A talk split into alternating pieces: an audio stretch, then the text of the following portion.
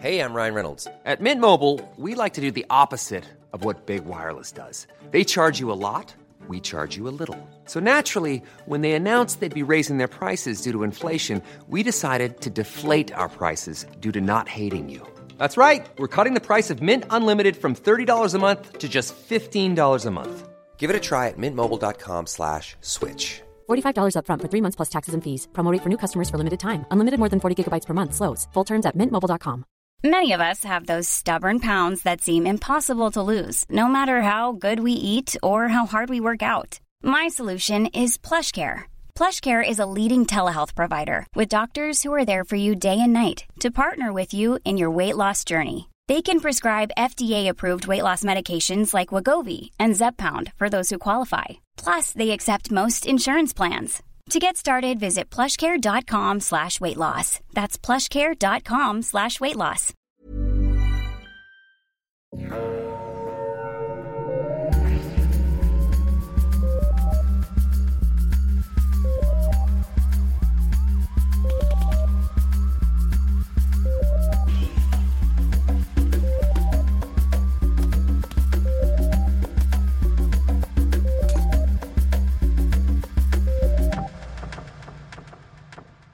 Bonjour tout le monde, bienvenue à Un peu de crime dans ton café. Nous sommes vos gentilles et sympathiques animatrices, Catherine et Audrey. Bonjour Audrey, ça va bien? Oui, ça va. Toi, ça va? Oui, ça va bien. On a toujours plus de café et plus de crime pour vous aujourd'hui. Qu'est-ce qu'on boit aujourd'hui Audrey?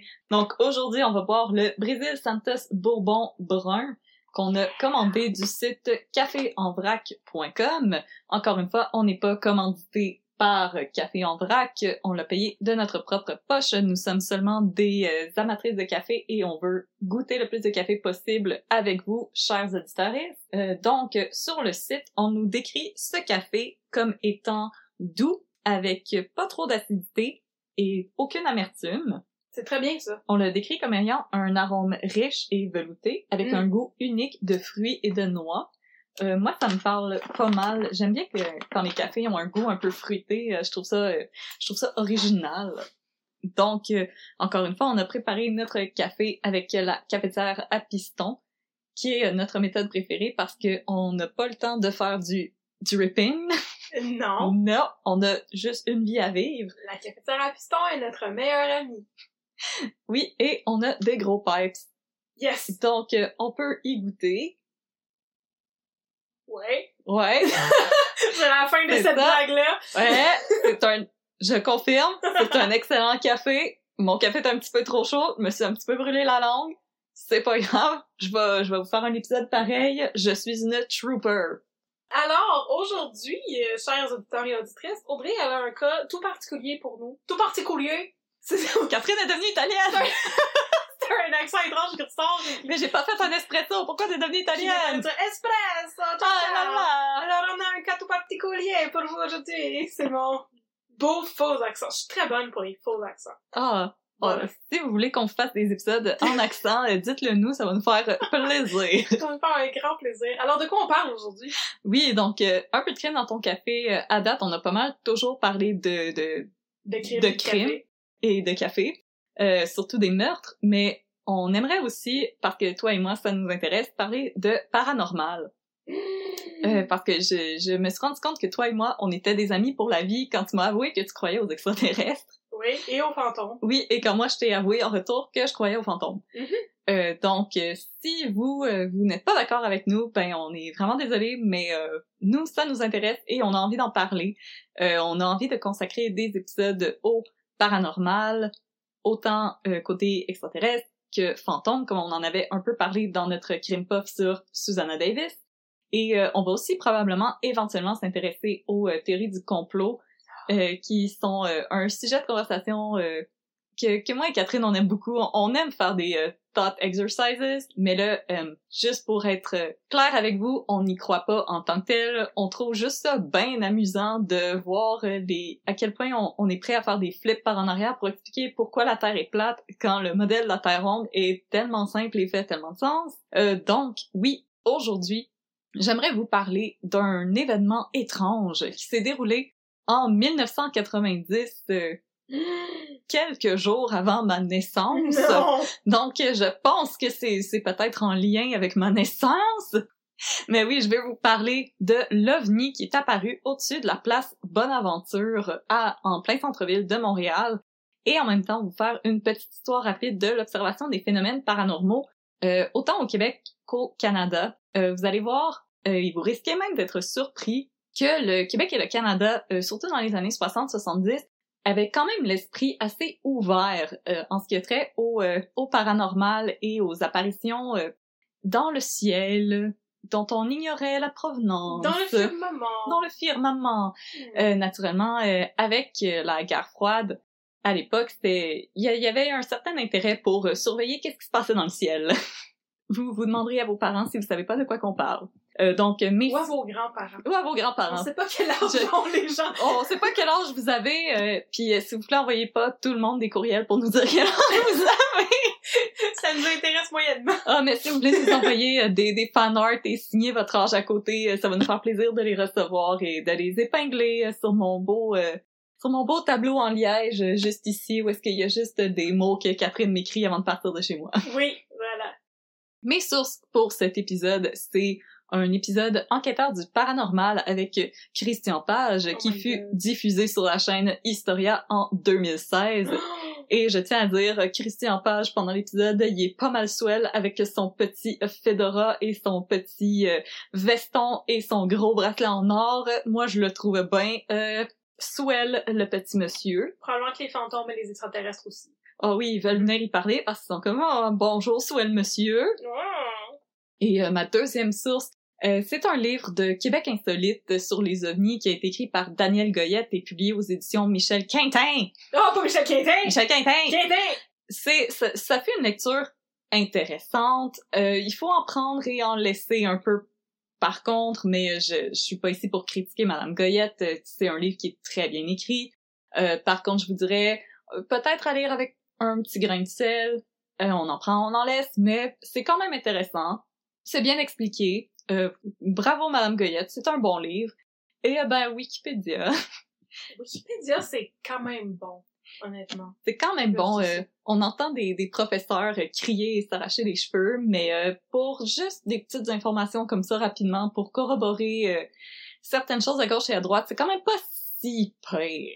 Ben, c'est parce qu'en plus, Wikipédia, c'est, c'est comme une place où tu peux trouver d'autres sources aussi, parce que tout est cité, puis provient de quelque chose d'autre. Fait que si tu cherches, si tu veux faire des recherches sur un sujet spécifique, ben, commencer avec Wik- Wikipédia puis aller voir les références, ça peut être une bonne, euh, un bon, un bon départ. C'est c'est un bon moyen de commencer euh, à écrire un épisode de podcast. Oui, sur les ovnis. mais venez pas pour nous, on veut pas de compétition. Non. Donc, Fait que qu'est-ce qui s'est passé, euh, en Le- 1990? on peut demander à Jean Leloup. Ah! Mon dieu, oui! Ou sinon, on se met en contexte. C'est un soir.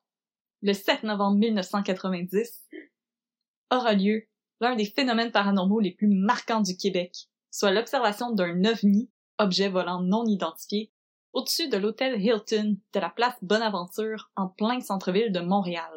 On n'a pas le E. Hilton. Le Hilton. Oh! Oh que oui, madame!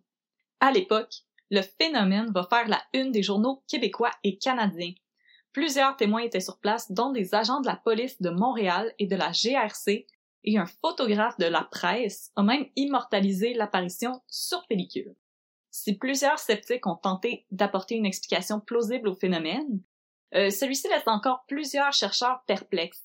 Entre autres, un rapport de 25 pages qui a été produit par un ufologue montréalais Bernard Guénette et un consultant de la NASA, Richard Haynes, réunit des données quand même assez importantes au sujet de l'événement et démentit plusieurs théories qui attribuaient l'apparition euh, à un simple phénomène météorologique ou astronomique. On a des, on a des ufologues au Québec. On a des ufologues au Québec, je vais même t'en parler tout à l'heure. Oh, je vais, je vais- je vais être patiente. Oui, puis c'est c'est pas juste nous deux. euh, les ufologues au Québec. Le club d'ufologie avec Catherine et Audrey. Yeah! Dou, dou, dou, dou, dou. Donc, euh, selon Guénette et Heinz, euh, le cas de la place Bonaventure constitue une preuve indéniable de la présence d'un objet volant non identifié traversant le ciel de notre belle métropole. Alors, encore plus de mise en contexte. Il est 19h15. 7h15. Oui. La nuit est tombée. Noir. Oui. Oui. On Depuis est longtemps. en novembre. Ouais. Fait que, comme aujourd'hui. Il fait noir. C'est quatre jours de novembre. Euh, le 7 Oh novembre. my god, c'était hier. C'était hier! hein? C'était la fête des E.T. Ils ont 30 ans! Ah! Non! Oh my god, la crise de la trentaine pour les E.T. Les E.T. ont eu 30 ans hier. Ben c'est oui. incroyable. Puis là, maintenant, vous savez que moi, Quel timing.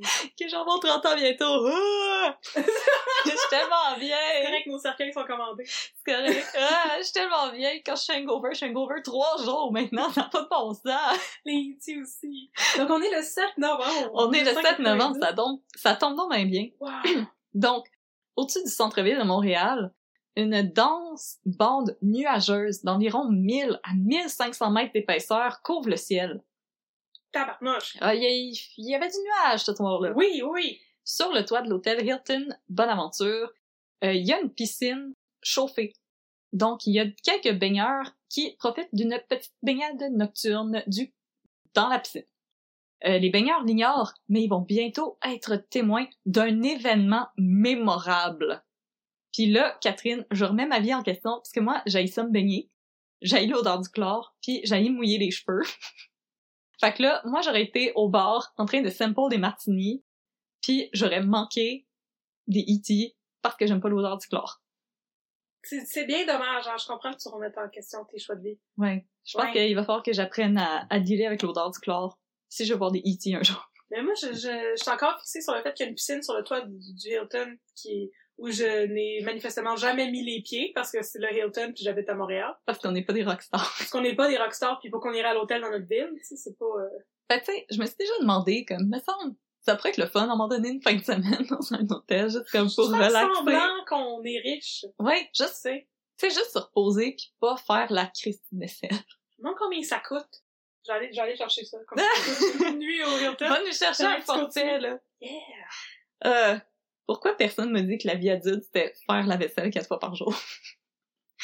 La vaisselle, c'est- c'est c'est- c'est never ending. Il, Non. Il y en a toujours plus à faire. C'est comme l'histoire, c'est l'histoire sans fin. Oui, c'est l'histoire sans fin. Pendant que tout semble paisible, il y a une touriste américaine qui voulait show off son crawl sur le dos et elle lève les yeux au ciel et elle remarque d'étranges lumières jaunes qui semblent suspendues, immobiles au-dessus du toit de l'hôtel. Paniquée, notre athlétique américaine partage son observation avec la sauveteuse en poste ce soir-là. Oh my gosh, look at them lights, shoot them! Ça, c'est mon, ami- ça, c'est mon imitation d'une américaine en panique. Shoot them! Shoot them! Ha! C'est c'est pas ça la réaction des Américains à littéralement tout. Oui. Étonnée, la sauveteuse alerte le directeur adjoint de la sécurité de l'hôtel, qui communique aussitôt avec les policiers de la communauté urbaine de Montréal, le CUM. Non, la communauté urbaine de Montréal, oui. Le CUM, je vais pas dire le mot en anglais, mais je Non. sais pas pourquoi qu'on les appelle plus de même, hein? J'ai mal d'avance. Ah, je sais pas. Non. On est peut-être un petit peu trop de blagues malaisantes. Euh, le directeur de la sécurité craignait qu'il s'agisse d'un satellite qui aurait pu laisser tomber des débris dangereux qui auraient pu mettre en danger les gens qui fréquentaient l'hôtel et euh, nos, nos baigneurs là, qui auraient pu Oh, Ouais. recevoir un morceau de satellite en arrière de la tête. Puis Ça le peut être monde qui vont soirée. prendre l'autobus à la place de l'aventure. Ouais, ça, ça pète un peu ta soirée. Donc, la rumeur s'étend et des clients du restaurant, des congressistes et des employés de l'hôtel vont sortir sur la terrasse pour voir qu'est-ce qui se passe. Puis là, contrairement à toutes les fois que mon chum me dit de me dépêcher pour venir voir l'affaire cute qu'un de nos chats est en train de faire, ben l'objet il était encore là. Dans le ciel, presque immobile. Il s'était légèrement déplacé d'au-dessus de la tour de la bourse jusqu'au-dessus de l'hôtel Hilton. Un des témoins, un pilote d'Air Canada, c'est donc bien pratique qui était là ce soir-là, Ben quand même, hein. a estimé la position de vol de l'engin à entre 1000 et 2700 mètres d'altitude. Dépêché sur place, un agent de police blaguait avec un gardien de sécurité de l'hôtel au sujet d'une supposée soucoupe volante qui planait au-dessus de l'édifice. Oh, avec des petits hits tout à verre qui font comme... Oh, E.T. font oh, oh, oh, ils font trop avec son doigt qui fait de la lumière. C'est- C'est ça des blagues de policiers. Ah, J'imagine. Ah ouais. Une fois arrivé sur la terrasse, il a cependant rapidement changé son fusil d'épaule. Ben oui. Yeah! Il avait l'air fou, là. Il avait de l'air fou! D'une taille phénoménale, trop gros pour être humain, pour le citer lui-même dans son rapport, l'engin était toujours là, au-dessus des têtes des curieux et ne se déplaçait que très légèrement vers le nord. Mais il était à quelle hauteur au-dessus des têtes?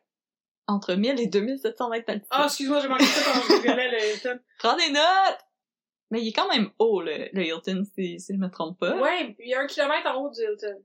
Qu- Quelque chose en moins. Ok, parfait. Le Hilton, en passant, ça coûte 144 pièces la nuit. Je pense qu'on est capable de se payer ça. Ouais. Ils ils doivent s'être trompés. Ça se peut pas, 144 pièces la nuit pour aller dans un Hilton. il me semble que ça- Je, je sais pas. J'ai pas On- compris. On n'est pas Céline Dion, fait qu'on sait pas. euh, On sait pas. Non. Mais au pire, euh, si on décide de se gâter, là, pis d'aller au spa. D'aller à la piscine sur le toit voir les E.T. Oui. Fait que euh, 1000 à 1200 mètres en haut du Hilton. 2700 mètres. Ah, 2700 mètres en haut du Fait que Hilton. bah, bah, le bah, bah, bah, policier. Comment s'appelait le policier? Je te fais tout répéter dans l'histoire. Mais il y a- je- il y, a pas de nom, là. Il y a pas de nom! Non. Oh my god, C'est le policier sans nom. policier son nom. Parfait, on continue. C'est c'est un nouveau film avec Roy Dupuis, le policier sans nom. pour vous donner une idée, un avion normal euh, prendra environ 15 minutes pour traverser le ciel du centre-ville de Montréal. Ça fait longtemps qu'il serait parti euh, si c'était un avion. Donc là, qu'est-ce qu'on regardait dans le ciel? Selon les témoignages qui ont été recueillis par Jules Béliveau et Marcel Laroche pour la presse, l'engin consistait en une énorme couronne ovale sombre en matériaux métalliques munis de six ou sept lumières blanches très intenses qui émettaient des larges faisceaux en forme de V. Selon certains témoins ayant assisté à la scène, les lumières passaient parfois du jaune au bleu et du bleu au rouge. Donc, les E.T. aimaient les LED de couleur. On, on dirait, c'est ça? À l'époque, le mille la gauchetière est encore en construction. Donc, pour s'assurer qu'il ne s'agissait pas simplement des lampes euh, employées par les ouvriers qui se reflétaient sur la barrière nuageuse qui couvrait le ciel, le policier de la, la CUM, je vais être poli, a ordonné que soient éteintes toutes les lumières du chantier. Fermez ces lumières! Malgré ça, euh, C'est les... une bonne théorie quand même, j'avais pas pensé à ça. Ouais, ouais, ouais, ouais. Malgré ça, les lumières sont demeurées dans le ciel. Conscient de l'importance de la situation, l'agent a pris la situation au sérieux et Oui. a dressé un rapport précis basé autant sur ses propres observations que celles des nombreux témoins qui étaient présents sur la terrasse. Ensuite, l'agent entre en communication avec la section des enquêtes fédérales de la GRC. Yes! Euh, La GRC. La GRC? Toutes les fois qu'il y a la police qui est mentionnée, je suis tout le temps comme yes! Yes! Mais là, on est- Enfin, les policiers La- sont sur le cas! Ils arrivent! la GRC dépêche un agent pour qu'il vienne faire son propre constat du phénomène. Mhm. Cet agent, c'est Luc Morin, qui va arriver Ah. sur place aux alentours de 9h30 après avoir fait les vérifications d'usage, soit communiquer avec l'armée afin de savoir s'il y avait une opération militaire en cours. Bonnes hypothèses! Euh, Ah, on n'a pas, on n'a pas affaire à une gang de tweets, là. Non. non, moi, depuis le début, j'étais vendue à l'histoire des ovnis, pis j'étais comme, ben, c'est un ovni, c'est un ovni, pourquoi ils se cassent la tête de trouver une Ah, Audrey, justification? ton C'est un ovni. épisode, ton épisode, il dure 5 minutes, là, on va Ouais, aller c'est faire ça, d'autres choses. Il y avait un ovni, les gens se baignaient, il y avait un ovni, c'est fini. Ah oui, ça, Voilà. ça arrive Ok, tout le bon, temps. il y avait les hypothèses. Ce n'est pas l'armée. Bravo, bravo, Luc Morin. Mais non, Luc Morin a appelé l'armée et l'armée a dit euh, non, on n'est pas en train de faire euh, des, euh, des manœuvres dans le ciel. Ensuite, euh, Morin va téléphoner à l'aéroport de Dorval, qui va diriger son appel vers la tour de contrôle. L'employé à l'autre bout du fil va, euh, va dire à Morin, pardon, qui n'est pas le premier à le contacter au sujet d'une étrange apparition dans le ciel. ben, on sait qui, le- les autres personnes qui ont appelé à l'aéroport de Dorval pour reporter ça, c'est Euh, une affaire bizarre. Une gang des cornifleuses. Mais Ben, pourquoi t'appellerais à Dorval pour reporter ça? Euh, T'appelles qui? La police? Je, je- moi, j'aurais appelé le, le CUM. justement. Oh! j'aurais pas Mais- appelé le- l'aéroport de Dorval. Écoute-moi, moi je te dis ce que j'ai lu dans mes petits articles. Y a-t-il quelqu'un qui a appelé à Mirabel? je sais pas, moi. Mirabel, tour de contrôle! Mirabel, tour de Puis contrôle! Mirabel était comme, oh my god, il se rappelle qu'on existe. Oh! Donc, Morin n'est pas le premier à les avoir contactés au sujet d'une affaire weird dans le ciel, mais c'est- les radars de l'aéroport de Dorval ne détectent absolument rien en dehors du trafic aérien régulier. Par Mhm. contre, on avise Morin qu'un avion s'apprête à traverser cette portion du ciel. L'avion est en effet passé sous l'objet qui est encore là. Mon dieu, c'est bien inquiétant. Donc, sur le radar, on voit l'avion passer, mais rien d'autre. Mais le radar détecte rien d'autre dans le ciel. Non. Oh, that is some paranormal shit. Ah! Wow, ok. Ah, on va commencer à mettre nos, nos petits chapeaux en Oh, nos chapeaux en aluminium. Oui, Oh, on va avoir l'air de des petits Hershey Kisses! Exactement! ok, je le mets sur la tête là. Je suis Joaquin Phoenix. Au cœur de la soirée, la presse, l- la presse, Ouais. le journal, la presse, pas toute la presse, Toute la presse. toute la presse, même! Toute la presse de Gutenberg! Toute la presse du monde entier. La presse va dépêcher ses journalistes Julien Béliveau et Marcel Laroche pour qu'ils se rendent sur place. c'est La Roche qui a eu la chance d'immortaliser sur pellicule la chose étrange qui survolait le centre-ville et que je t'ai montré avant qu'on commence à enregistrer. Oh, mon Dieu. Et chers auditeurs, si vous voulez voir, euh, on va mettre la photo sur euh, Instagram après notre, nos euh, visuels habituels et on va aussi la mettre sur Facebook pour que vous puissiez euh, l'observer et vous-même faire des fan theories, euh, vous questionner sur quoi c'est ça cette affaire-là. Moi, Ah, j'ai Je le demande. par exemple, j'ai montré la photo à mon copain et je lui ai demandé Ah, selon toi, qu'est-ce que c'est que cet objet Et il m'a répondu Je sais Tim et Chris. Donc, je, je vis avec un homme extrêmement curieux. Donc, euh, c'était vraiment une fan theory qui m'a fascinée.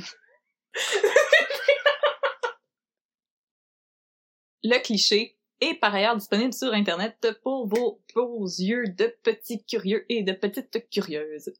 Non seulement les clichés pris par la roche nous ont permis de conserver une preuve tangible du phénomène aujourd'hui encore inexpliqué, Hein? ils vont également servir à calculer la taille de l'engin. Hein? Ainsi, on peut évaluer le diamètre de l'objet à 540 mètres, Hein? euh, soit environ... J'ai toujours trop peur. Catherine, Catherine, enlève-toi du bord de la fenêtre! Catherine! Je fais vraiment du gros acte de listening, je réagis vraiment fort. 540 mètres! Oui, il n'y a pas de caméra dans nos faces, faut qu'on réagisse fort. Mais il faut, sinon les gens ils vont se dire, mon Dieu, l'autre elle s'est endormie. Elle a pas bu assez de café! ah non, inquiétez-vous pas, nos cerveaux présentement, c'est des signes en néon qui font... Vous mangez beaucoup de chocolat aussi. Et beaucoup de Brookside. Brookside, si vous voulez nous commanditer, écrivez-nous un peu de crème à gmail.com. On est des grandes fans. Des sacs Brookside de format Costco, là. Merci. Euh, vous êtes, euh, vous êtes notre euh, MVP. Pour les, euh, pour les auditeurs et auditrices euh, de notre génération, on appellerait ça le Club Price.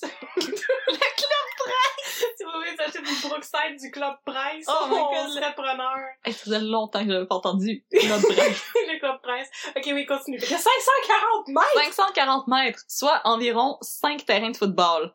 Pourquoi en tant que société, on a décidé que les terrains de football, c'était une mesure reconnue? Genre, je suis vraiment curieuse. Pourquoi on a décidé que les terrains de football, c'était comme a thing? Pourquoi pas des terrains de volleyball ou de pétanque? Ben, je trouve que ils- c'est tous, tous ces, toutes ces mesures sont aussi dures à se figurer mentalement. C'est comme, c'est toutes des bonnes mesures, là. Je veux dire, que je- moi, je communiquerais, euh, oui, euh, c'est long comme deux terrains de pétanque. En même temps, un coin de rue serait peut-être plus simple comme Ouais. mesure, on sent. Ok. En tout cas, Ouais. vous pouvez nous écrire un peu de crème à gmail.com puis expliquez-nous ça. Puis nous euh, suggérer de nouvelles manières de calculer les distances, comme Puis, euh, un bras, puis euh, Un bras, un trois- écureuil, ouais, C'est ça j'allais dire, trois écureuils, deux chiens. une, une boîte du jeu de colon catane. euh, Ah ouais, c'est pas pire, ça, ouais, ça. c'est toutes des bonnes mesures. Une dalle de trottoir. Une dalle de trottoir. Ouais, toujours même grosseur, une dalle de trottoir. Ça dépend quand ils sont brisés. Un bac vert. Un bac vert, mais préciser s'il est encore debout ou s'il est tombé à terre. C'est ça. S'il est tombé à terre, est-ce que Sur le le couvercle long. est ouvert? Euh, oui, est-ce que la flappe est ouverte? Est-ce que les poubelles sont répandues partout? Ou... euh, Puis y a-tu un raton laveur en train de jouer dedans? Trois ratons laveurs. On Ouais, pense c'est- vraiment aux questions. C'est euh, le- la distance de 80 ratons laveurs. Wow! Mais là, j'ai une, j'ai une question euh, scientifique et pointue pour toi à laquelle tu n'auras sans doute pas de réponse. mais- Je attends-toi à rien. En- en- euh, monsieur la- l'honorable monsieur Laroche, en prenant la photo, là, euh, comment il fait pour évaluer la grosseur de l'objet? Parce que je veux dire, il n'y a aucune référence dans Ah non, son mais champ de c'est vision. c'est pas lui, c'est après avec euh, la photo, ils ont fait des, des objets d'études. Euh, Vous, vous pouvez chercher sur Internet, c'est c'est expliqué comment ils ont fait. Mais je veux pas faire ça, je suis paresseuse! Ben, c'est Alors- correct. D'accord, parfait. Mais non, mais c'est parce que c'est ça, vu qu'il n'y a pas de point de référence, ben, le ciel, c'est le ciel, puis c'est rien, c'est que t'as l'objet, puis Mais c'est je- entouré de rien, puis là, tu te dis, ah, 540! Écoute, c'est c'est les mesures qu'ils nous ont données, puis ils ont montré qu'ils ont fait comme une espèce de de- d'évaluation de la photo où est-ce qu'on voit qu'est-ce qui est solide puis qu'est-ce qui l'est pas. Oh! Euh, J'avais trouvé la photo d'ailleurs qui était mise en euh, une espèce de négatif où est-ce qu'on voit une certaine densité d'objets par rapport au reste. Donc euh, l'objet est plus dense que les nuages parce que les nuages euh, c'est du gauze. Go! C'est du gauze. Mhm. comme qu'on met dans notre store de stream. Psh. Bienvenue dans le club. Bienvenue dans le club de Club Ok. Soda! Club soda! Ok, oui. Bon, parfait. C'était la fin de ma question. C'est c'est correct. Puis là, les gens écoutent notre podcast en faisant comme son nom est ces deux là. 540 mètres! Ok. OK, on revient à l'histoire. Voilà. Donc, vers 10h30, l'objet finit par disparaître. En direction de l'est de Montréal. Il s'en va dans Schlag. Non! Un autre Ça témoin, explique tant de choses. un autre témoin a par ailleurs rapporté avoir vu un objet mystérieux muni de lumière colorée planer au-dessus du stade olympique. Donc, c'était des vrais touristes. Ils voulaient des photos. C'était la même affaire. Donc, Mon dieu! selon le témoin, on aurait même pu entendre un son vibratoire avant que l'objet ne s'estompe dans le ciel. Donc un genre de vroom, vroom. Mon Dieu, mais c'est terrifiant. je, C'est je, déjà Fire in the Sky. je sais, je lisais ça puis j'étais comme, voyons donc. Ben fait donc voyons peur. donc. Euh, donc l'observation à cause de ce témoin-là, on peut dire que s'est prolongée jusqu'à environ euh, 11 heures du soir. Et d'autres témoins ailleurs dans la ville ont également affirmé avoir assisté à l'étrange événement. Euh, parmi eux, certains se situaient à l'angle de la rue Saint-Donat et du boulevard Roi-René. Qu'est-ce que c'est Environ- ça? Je sais pas si est-ce que c'est René Lévesque. Roi René? Je sais, j'ai vu ça. J'aurais- Saint-Donat? Ouais, Où sont ces rues? je sais pas. ça doit être dans l'est de Montréal. Euh, ou Je connais pas ça. au moi, l'est centre-ville. de Tu sais où Montréal. est-ce qu'il y a plein de petits trucs qui se rentrent les unes dans les Ah, autres. peut-être. Ah, je vais chercher ça aussi. Fait que là, J'écouterai plus, je vais Mais faire c'est répéter ça. toutes les informations. de Boulevard Roi- Roi-René, je suis comme, vous voulez pas dire René Lévesque? J'aurais peut-être dû faire une recherche. Je m'excuse, chers Ça auditeurs. m'étonnerait parce que c'est 1990. Ouais. ça fait pas longtemps. C'est ça, il y avait pas- Ben, il y avait des calèches à cause du Vieux-Montréal. il, y avait, il, y avait, il y avait pas de calèches? Non, ouais, qu'il y en avait. C'est c'est juste le Vieux-Montréal. Ils se pensent meilleurs que nous autres. euh, puis c'est environ 12 km du Hilton Bonaventure. Euh, D'autres se trouvaient dans le Vieux-Montréal, ce qui est quand même pas si loin que ça.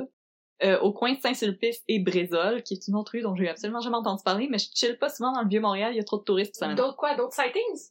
Euh, ils, ils disent avoir vu, eux aussi, des lumières dans le ciel. Donc, on peut supposer qu'il y a plusieurs ovnis. Euh, non, c'est qu'ils le voyaient de loin. Ah, ok. J'étais comme ça. Il y a un party dans le ciel! C'est un rave! euh, C'était pas un rave. Puis, il y a aussi des clients qui sortaient d'un taxi qui les déposait au Hilton, qui ont rapporté avoir vu un objet lumineux au-dessus de l'hôtel. Et là, moi, je te demande, Catherine, le Oui. taxi te dépose à ton hôtel, puis tu vois un espèce de faisceau lumineux au-dessus de l'hôtel.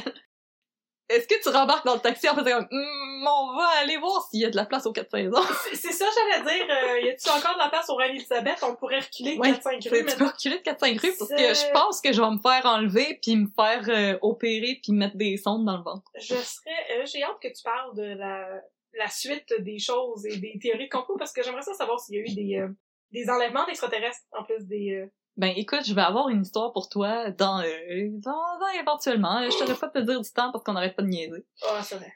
Mais on Ville d'Anjou! J'ai ma réponse. Oh, Ville d'Anjou. ok, mais c'est loin. C'est très loin, Ville d'Anjou. Wow, euh, les gens, euh, je vous crois pas là. Fait que les Fait gens à comme- Ville d'Anjou voyaient l'OVNI en haut du Le stade centre-ville olympique. qui vide d'Anjou.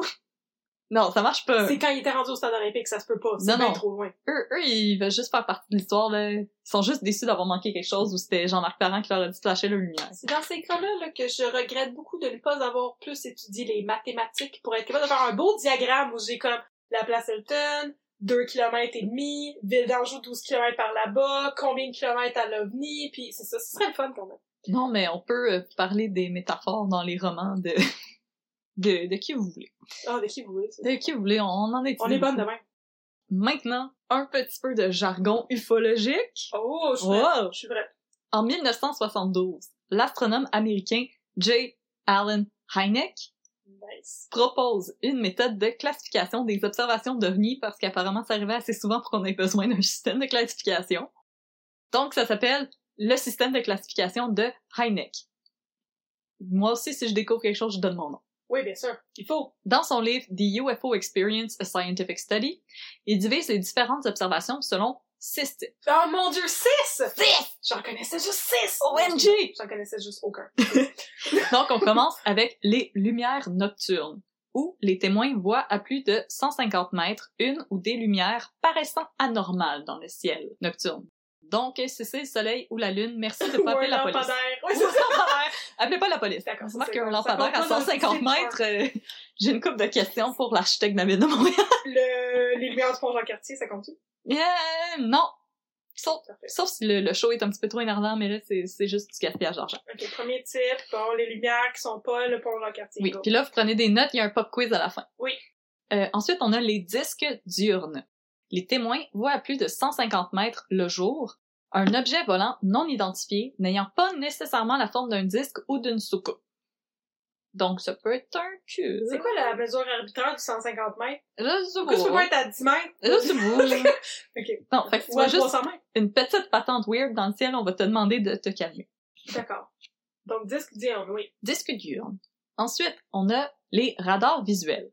Des témoins voient un ovni et celui-ci est identifié par un radar. qui n'était pas le cas. Comme, c'est ça, j'allais dire, comme pas l'aéroport de Dorval. Exactement. Ok, oui. Ensuite, on a la rencontre rapprochée du premier type, où Ouais. des témoins voient un ovni à moins de 150 mètres. Ensuite, on a les rencontres rapprochées du deuxième type, où un ovni laisse des traces matérielles de son passage. Comme dans le sketch de François Pérusse, attention, tu vas faire une trace. Ah! Prout! Prout! Tu fais des traces dans un champ de blé d'Inde. Ah non, comme dans Signs. Oui, tu Oh. fais des beaux motifs dans le blé J'ai d'Inde. assez peur, là, présentement. Ok, fait que comme c'est le troisième type. Rencontre rapprochée le du, film. du troisième type, Non. Et oui, comme dans le film de Monsieur Spielberg, on a intitulé le film à cause de la, la- la technique de classification de Heineck. Donc les témoins voient un ovni ainsi que ses occupants ou seulement les occupants à l'extérieur de l'ovni. Catherine me regarde avec des gros yeux. Oh, je dormais Ah, Je sais c'est quoi le quatrième type, c'est pour ça. pas. Ah! Ok. Donc ça c'est la technique de classification de Heineck. Ben là, C'est plus tard que d'autres ufologues qui ont ajouté des catégories à la liste de Heineck et là on va commencer à être un petit peu farfelu. comme le quatrième type? Rencontre rapprochée du quatrième type où des témoins sont enlevés Oui. par un ovni. Oui! Euh, donc, Travis Walton! Travis Walton. Betty Barney Hill! Tout le monde! Exactement. Tout le monde a été enlevé par des extraterrestres. Ensuite, rencontre rapprochée du cinquième type Uh-huh. où des témoins parviennent à communiquer avec les occupants de l'ovni. Arrival. Exactement. Je trouvais des exemples pour tout. Rencontre rapprochée du sixième type où des témoins et ou des animaux sont tués par un ovni et ou ses occupants. Donc, si- Dreamcatcher de Stephen King. C'est moi. Ah! Ah! Je peux pas te surprendre. Ok, t'es prête? T'es-tu prête pour le septième? Des exemples pour tout! Oui! Rencontre rapprochée du septième type. Et là, attention, messieurs, mesdames. Les témoins ont eu un rapport sexuel avec l'occupant d'un ovni à l'intérieur ou à l'extérieur de celui-ci. À l'extérieur de celui-ci dans un buisson. Ah, euh, pas d'exemple de ça. Euh, si, si vous en voulez des exemples. Mais là, faites attention à vos chastes oreilles. Un podcast que Catherine et moi, on aime beaucoup. Oui. le Last Podcast on the Left qui consacre des épisodes à des histoires de d'ovnis. On fait des épisodes sur les rencontres sexuelles avec des extraterrestres, mais on vous répète, c'est un humour assez noir et un petit peu vulgaire sur les bords, Très, donc très euh, salace, oui. c'est de l'humour salace. Si vous avez les oreilles un peu chastes et que vous n'aimez pas ce type d'humour, euh, vous tenir à distance. Mhm. Mais sinon, euh, on, on vous recommande, c'est c'est assez comique. Et on se rend compte que ce type de rencontre-là euh, se passe surtout au Brésil et aux États-Unis pour une raison quelconque. Mhm. Euh, au Canada, on n'a pas vraiment de, de cas de, de ce type de rencontre-là. Donc, De quoi de rencontres sexuelles avec des extraterrestres? non. Mais tant mieux! Mon dieu! Non, c'est pas un extraterrestre, c'est juste un hipster de l'UQAM. Euh, les baigneurs du Hilton auraient eu droit à ce que Heineck appelle les lumières nocturnes. L'objet était à plus de 150 mètres dans le ciel, et on parle surtout de lumières étranges qui sont demeurées suspendues au-dessus du Hilton pendant plusieurs heures.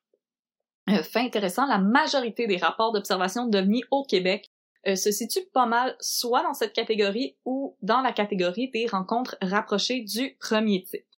Donc là, je me demande pourquoi les extraterrestres, ils nous aiment pas. Euh, Ouais. Pourquoi qu'ils veulent pas nous parler? Pourquoi Ouais. qu'ils veulent pas nous enlever? Euh, C'est-tu notre nourriture, notre accent? Qu'est-ce qu'on leur a fait? Euh, je m'excuse au nom de tout le Québec et le Canada auprès des extraterrestres. Revenez, on leur fera plus jamais, je vous le promets. Putain, on a tellement de beaux champs de blé d'Inde dans lesquels ils pourraient se poser, là. Oh, ils pourraient faire des belles tellement tâches. d'opportunités qui sont pas euh, Ils- on- saisies. On est là pour eux. On les Venez. attend. On, on va vous faire découvrir la poutine, vous allez aimer ça. Raël les attend aussi. Elle les attend de pied ferme. Euh, ah, euh, on, on- on va probablement faire un épisode Oui. sur Raël, donc euh, énervez-vous pas euh, tout de suite. Absolument. Euh, là, c'est dommage, parce que selon moi, les extraterrestres pourraient définitivement se faire beaucoup d'amis au Québec. Selon un sondage léger marketing. Oh! Haha. La meilleure firme de sondage que Euh, Il y en a-tu une autre? J'en connais pas d'autres. réalisé en 2016. C'est 61% des Québécois et des Québécoises qui croient en une forme de vie extraterrestre. Euh, là, le sondage n'était pas très précis à savoir qu'est-ce qu'on définit par forme de vie extraterrestre. Est-ce qu'on parle des bactéries, par exemple, qui ont été retrouvées dans l'eau euh, sur la surface de Mars et qui techniquement constituent une forme de vie extraterrestre ou une actual forme de vie intelligente, donc euh, par exemple les Greys, les Tall Whites, Roswell, tout ça. Roswell, etc. qui tenterait euh, d'entrer en contact avec nous, par exemple avec des shows de lumière ou des beaux dessins dans nos chambres de bain. Doudou, doudou, doudou, encore. Euh, sinon, parmi ces 61% qui croient en une forme de vie extraterrestre quelconque, c'est environ un quart des répondants et des répondantes qui pensent que les extraterrestres sont entrés ou tentent d'entrer en communication avec nous et ou de nous visiter. Donc, pour eux, l'incident de la place Bonaventure, c'est une preuve concrète que nous ne sommes pas seuls et que les extraterrestres veulent nous faire un petit bonjour. Autre statistique intéressante récoltée par le sondage, euh, c'est 53% des répondants et des répondantes qui sont convaincus que les autorités nous cachent la vérité au sujet de la vie ailleurs dans la galaxie. Wow. Donc, on commence à mettre nos petits chapeaux. Oui, c'est ça, j'allais dire. Je pensais pas qu'on était Euh, aussi paranoïaques que les Américains. Je, je, te- je dois- je dois avouer que je suis un peu déçue. Euh, je- oui, euh, gang, on, on va se calmer un petit peu. Les autorités nous cachent des choses! On veut savoir! Ah! Mais là, je, je m'aventurerai pas trop dans la mentalité conspirationniste parce Non. que, comme on l'a déjà dit au début de l'épisode, on aimerait déjà faire des épisodes sur les théories du complot et euh, on va en parler un petit peu plus à ce moment-là. Par contre, euh, c'est vrai qu'il règne autour des opérations militaires une culture du secret qui elle-même entretient des rumeurs de nature conspirationniste et un certain scepticisme de la population face aux figures d'autorité. Hmm. Euh, mais là, garder des opérations secrètes, euh, surtout pour l'armée, c'est crucial pour la sécurité nationale. C'est c'est des choses qu'on n'a pas d'affaire à savoir. C'est c'est ça, j'allais dire. là. C'est bien le fun C'est- de partager l'information, mais à un moment donné, il y a la sécurité nationale. C'est important C'est aussi. c'est important aussi. et C'est Mhm. pas monsieur et madame tout le monde qui peuvent connaître ces informations-là et c'est très correct. Ça ne veut pas dire que c'est un complot. Ça veut pas dire qu'on veut voler votre chien. Non. Non. Pourquoi volerait-on votre chien? Non, C'est c'est en- sûrement pas si beau que ça. Non, je suis sûre que c'est tu sais, les maudits chiens blancs avec des grosses traces rouges sur le bord des yeux. Puis là, les gens sont comme Ah oui. regarde, regarde mon chien est tellement cute. Puis moi, je sais pas quoi dire parce que maudit que je trouve ça là un chien. C'est comme, euh, c'est comme les gros Rottweilers là, qui grognent tout le temps, pis les gens sont comme « Il est pas méchant, il est pas méchant! Ah! Et puis toi, t'es comme Là, Tu perds une main. T'es Tu comme, veux-tu Il est mes pas yeux? méchant! Ouais, c'est ça. Donc, euh, c'est crucial pour la sécurité euh, nationale. Euh, Puis même pour euh, l'anecdote dans l'épisode de l'enquêteur du paranormal de Christian Page, euh, à un moment donné, il consulte des archives de gens qui ont fait des témoignages comme quoi il y a eu des apparitions dans le ciel et on voit que les euh, rapports sont censurés, donc on voit des gros blocs noirs. Et là, Christian Page regarde l'archiviste et fait comme « Oh, pourquoi il y a des choses de cachées? » Et l'homme de répondre « Ben, c'est parce qu'on peut pas révéler l'identité des gens, c'est dangereux pour eux. » Même si on a accès aux archives. Ça tombe sous le sens. OK. Je veux dire, même si on a accès aux archives, euh, il y a certaines informations qu'on n'est pas libre de partager, dont des informations personnelles, donc votre adresse, votre numéro de téléphone. Euh, si vous faites un rapport à la police, le rapport est archivé, mais vos informations demeurent confidentielles. C'est illégal de diffuser ces informations-là, donc c'est tout simplement ça. Mais encore Ok. une fois, c'est quelque chose qu'on voit pas, donc on se demande, mais pourquoi on le voit pas? Il y a une explication très simple, mais en même temps, des fois, on aimerait des explications un peu plus farfelues. Ben oui, mais là, je vous l'accorde, monsieur l'archiviste, là, c'est une bonne explication. Euh, donc, euh, ce que j'essayais de dire avec ça, c'est que, mais c'est parfaitement humain d'essayer de remplir les vides, les trous, ou de chercher une autre réponse que quand celle qu'on nous fournit, ben, est pas satisfaisante. Comme là, je te dis, ben, on peut juste pas partager d'informations personnelles, puis tu me regardes avec une face de- d'enfant qui a pas eu son Xbox à Noël. Même pas vrai. Par exemple, on peut aussi penser à Area 51. Euh, la partie rationnelle de moi-même, je, je m'en doute qu'on, que c'est des, des opérations militaires qui se passent, mais l'autre partie de moi aime ça, penser qu'on cache des extraterrestres. Euh, par ailleurs, si j'étais président des États-Unis, ce qui est pas possible parce que je suis pas née aux États-Unis, ben je vous garantis que tout ce que je fais, c'est exiger de lire les rapports sur Area 51, puis après je me flex, parce que moi, dealer avec l'économie mondiale, ça m'intéresse pas, j'ai de la misère avec mon propre budget Faut connaître ses propres limites, hein. faut reconnaître ses faiblesses, c'est humain. Mhm. Par contre, et ça c'est un élément qui m'a vraiment intéressée, euh, il y a un article qui a été publié par la Fédération suisse de psychologie qui porte sur la psychologie des croyances conspirationnistes. Intéressant. Et ça explique que les personnes qui ont tendance à adhérer aux théories du complot ont également une tendance très marquée pour l'anthropomorphisme. Donc, une tendance à attribuer des intentions humaines à des objets ou à des animaux. Quand on parle d'extraterrestres qui aimeraient entrer en contact avec nous pour nous transmettre des connaissances, pour nous tuer ou se reproduire avec nous, Mhm. c'est une tendance à attribuer des comportements typiquement humains à des choses qui ne le sont pas. Pour moi, ça explique beaucoup de choses. S'il y avait une forme de vie intelligente à des années-lumière d'ici, pourquoi est-ce qu'ils voudraient faire des expériences sur mon foie? Je sais pas, là. Donc, euh, je pense que J'avoue que c'est convaincant comme argument. Je pense que s'il y avait une forme de vie intelligente ailleurs, euh, le cerveau humain aurait même pas la capacité de communiquer avec elle. On n'est pas branché pour ça, donc on fait juste projeter des intentions très très très humaines sur une chose qu'on peut pas comprendre. Mais peut-être, peut-être. Comme quand on dit euh, oh oui à mon chien il agite la queue parce qu'il est de bonne humeur parce que je viens d'arriver du travail. Bah c'est ça, mais c'est aussi euh, T'es-tu en train de dire que les chiens sont pas de bonne humeur quand on revient du travail, là? non, je suis en train de dire que les chiens c'est des extraterrestres. Hey, I'm Ryan Reynolds. At Mint Mobile, we like to do the opposite of what Big Wireless does. They charge you a lot, we charge you a little. So naturally, when they announced they'd be raising their prices due to inflation, we decided to deflate our prices due to not hating you. That's right. We're cutting the price of Mint Unlimited from $30 a month to just $15 a month. Give it a try at mintmobile.com slash switch. $45 upfront for three months plus taxes and fees. Promo rate for new customers for limited time. Unlimited more than 40 gigabytes per month. Slows. Full terms at mintmobile.com.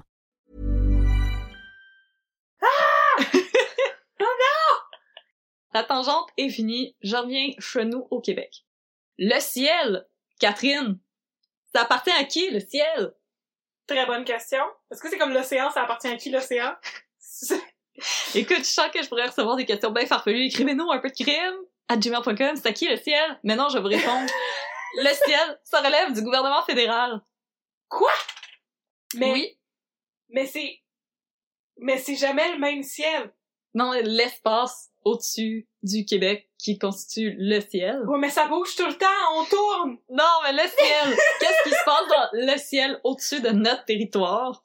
Je pense que mon cerveau va exploser.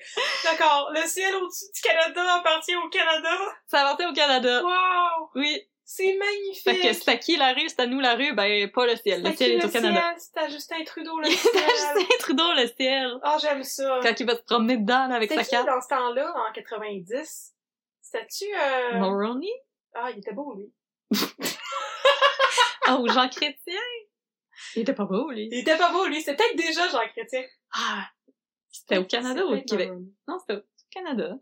Les gens vont Je- juste je- commencer à crier la politique canadienne! Parle-nous des extraterrestres! C'est un épisode où je, je fais du fact-checking à toutes les 20 minutes pour comprendre où, où se trouve Parce la place que, dans parce que moi, je l'ai l'aventure. pas fait. C'est, c'est pas grave. Euh, Peut-être euh, Mulroney, Brian de son prénom. Continuez, Sheldon. Mais donc, même au Québec, le ciel appartient au Canada. Désolé pour tout le monde qui aimerait que- qu'on sac notre camp. Euh, ce- ce- le ciel est pas à nous. Sorry. Ah! Et Euh, puis c'est pour ça aussi que vous pouvez pas juste vous inventer une bébelle qui, qui vole et aller dans le ciel, ça prend des permissions. C'est Mm. c'est surtout pour éviter les accidents avec euh, les avions. C'est pas parce qu'on veut pas que vous trouviez des extraterrestres, c'est parce qu'on veut pas que vous rentriez dans un avion et que vous fassiez une catastrophe. Euh, donc, le ciel, ça relève du fédéral, même au Québec.